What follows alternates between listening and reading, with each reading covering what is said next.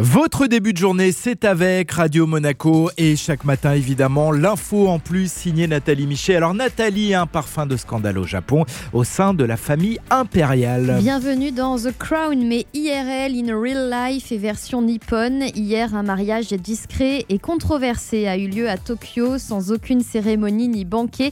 La princesse Mako, nièce de l'empereur Naruhito, a épousé son amour de jeunesse, un roturier du nom de Keiko Muro, conspué par une partie de la presse et par l'extrême droite parce que soupçonné d'être motivé par l'appât du gain.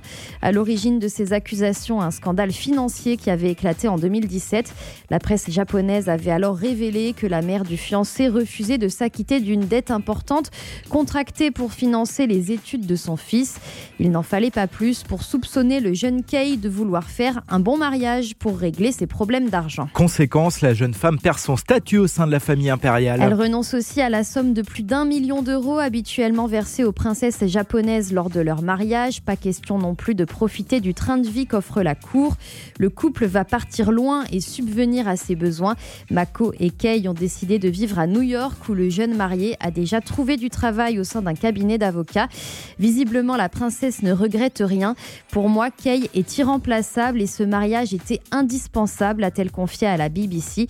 Cette histoire d'amour critiquée par les médias, cet exil aux Ça rappelle un peu Meghan et Harry qui, eux, mènent une nouvelle vie en Californie, loin des tabloïds britanniques et de la famille Windsor. Merci beaucoup Nathalie.